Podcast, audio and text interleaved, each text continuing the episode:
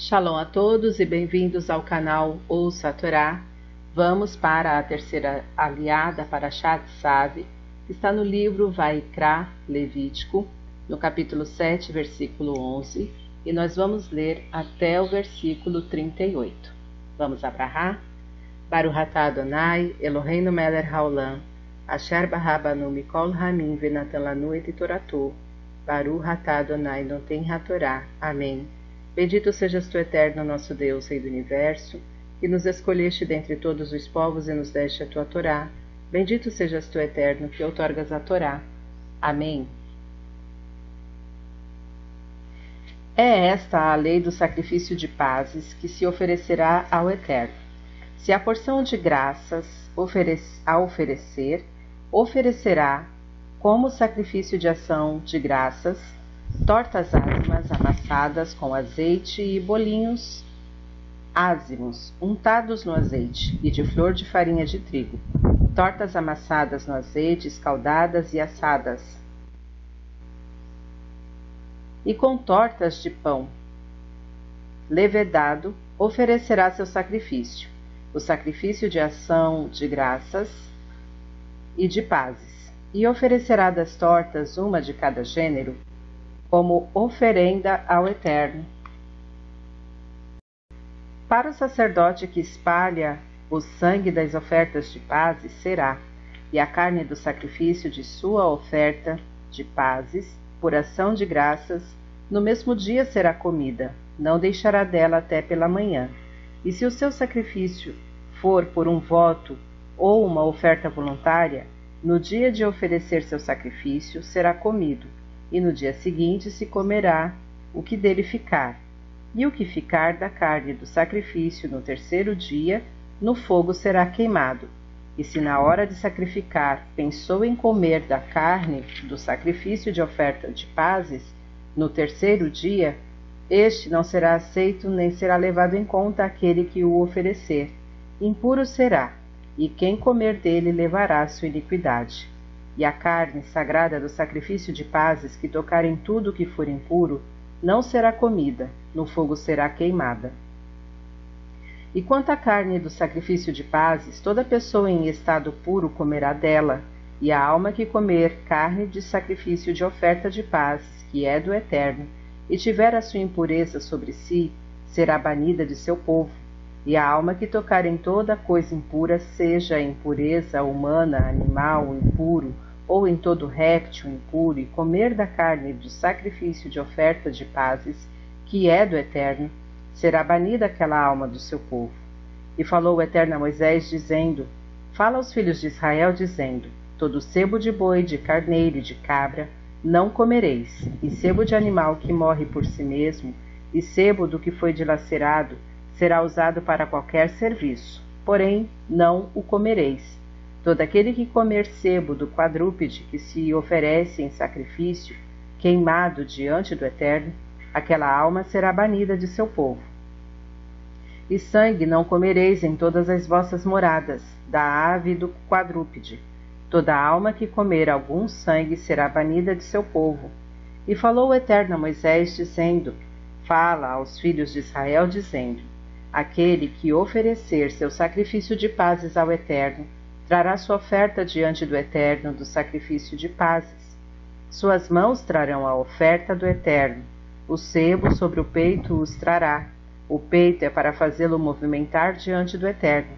E o sacerdote fará queimar o sebo no altar, e será o peito para Arão e para seus filhos.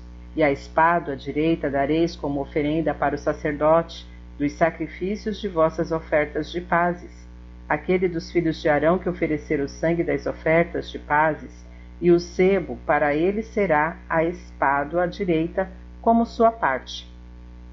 Porque o peito movido e a espada separada da oferenda tomei dos filhos de Israel, dos sacrifícios de suas ofertas de pazes, e os dei a Arão, o sacerdote, e a seus filhos por estatuto perpétuo, por parte dos filhos de Israel, esta é a parte que a unção de Arão e a unção de seus filhos lhes dá, das ofertas queimadas ao Eterno, desde o dia em que os fez chegar para servir ao Eterno, que ordenou o Eterno que lhe dessem desde o dia de sua unção da parte dos filhos de Israel, estatuto perpétuo para as suas gerações.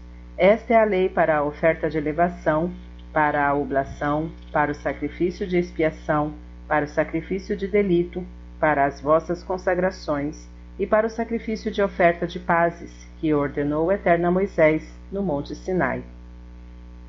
No dia em que ordenou aos filhos de Israel que oferecessem os seus sacrifícios diante do Eterno no deserto de Sinai. Amém. Baruch atah Adonai, Eloheinu melech haolam, asher natan lanu Torah temet, v'hayeu lanatah betorreinu, Baruch atah Adonai, noten hatorá. Amém. Bendito sejas tu, eterno nosso Deus, Rei do Universo, que nos deste a Torá da verdade e com ela a vida eterna plantaste em nós. Bendito sejas tu, eterno, que outorgas a Torá. Amém. Vamos então aos comentários desta aliá, iniciando pelo versículo 11. É esta a lei do sacrifício. A Sidrá, para achar a porção semanal de Tsav, está inteiramente consagrada aos sacrifícios os intérpretes das leis e costumes dos tempos passados disseram que a mentalidade primitiva dos povos da antiguidade não tinha um pensamento perfeito sobre em que consistia o sentimento humano para com a divindade. Para manifestar seu respeito e gratidão a Deus, o faziam com ofertas e sacrifícios. Mesmo o ilustre Maimônides parece dizer que os sacrifícios não foram prescritos aos israelitas por todas as gerações. Escreve ele: Tentar pedir, na época de Moisés, uma tal coisa, a abolição dos sacrifícios, é como se um profeta do nosso tempo nos dissesse: Deus vos proíbe de dirigir-lhe vossas preces, de jejuar e invocar sua ajuda na infelicidade. Basta somente meditar, eis o vosso culto. Conforme Guia dos Perplexos 3:27. Porém, essas opiniões não concordam com o espírito da Torá, e o Talmud vê no culto dos sacrifícios uma das bases sobre a qual o mundo se sustenta, conforme Avot 1 e 2, e o comentário do Rabino Obadia Midabertenura sobre a palavra Avodá, que a traduz como sacrifício em lugar de trabalho. Versículo 12. Por ação de graças. Rashi diz que a ação de graças quer dizer por um milagre que lhe aconteceu, como uma viagem marítima ou a travessia de um deserto bem-sucedida, ou a conquista da liberdade de uma prisão, ou o restabelecimento de uma prolongada enfermidade. Nesses casos, as pessoas devem agradecer a Deus conforme o salmista canta, em Terrilim 107:31. Rendam graças ao Eterno por sua bondade e por suas maravilhas para com os filhos do homem. Atualmente, em que os sacrifícios estão suspensos, recita-se na sinagoga a prece a Gomel, que apesar de não merecê-lo, me concedeste todo o bem, conforme a cerimônia da leitura da Torá para externar agradecimento a Deus pelas graças obtidas citadas acima e ainda todo aquele que estava ou passou por uma situação perigosa e salvou-se. Versículo 18 Sacrifício. Nos tempos primitivos da nossa história, diversos reis e uma grande parte da hierarquia sacerdotal interpretaram erroneamente o verdadeiro sentido dos sacrifícios. O seu comportamento, as suas ações e o seu estilo de viver estiveram em flagrante contraste com os com os mais elementares preceitos morais da Torá. Eles pensaram que as suas iniquidades, o seu procedimento indigno e desprezível, seria compensados pela maior ou menor quantidade de sacrifícios oferecidos no altar do templo, conseguindo, além disso, a absolvição dos pecados e que Deus se reconciliaria com eles. Contra esta materialização e deturpação da sublime ideia, os profetas lutaram com todo o seu vigor, censurando amargamente reis e sacerdotes.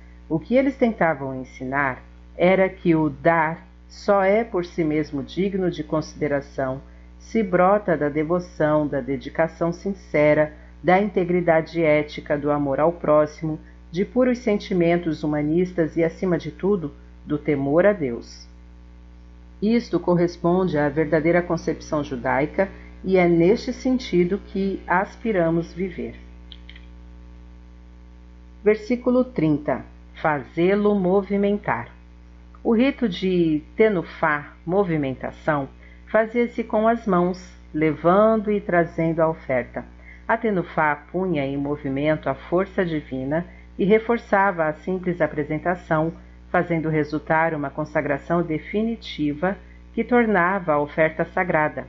A Escritura Sagrada disse, em Números 8:11, que Arão fez o rito da tenufá com os levitas, e como tal coisa parece impossível, diversos comentadores disseram que o que isso queria dizer é o que os consagrou para o serviço de Deus, como explica o versículo 14.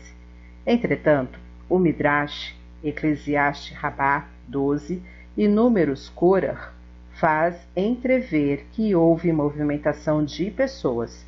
O ritual dos Naanuim, do Lulav na festa de Sukkot, Cabanas, é um gênero de tenufá, que se faz para impedir a ocorrência das calamidades. Fim dos comentários. Tá gostando do conteúdo do canal? Então curta, comenta, compartilha. Se ainda não é inscrito, se inscreve, ativa o sininho e fique por dentro de todas as novidades. Shalom a todos!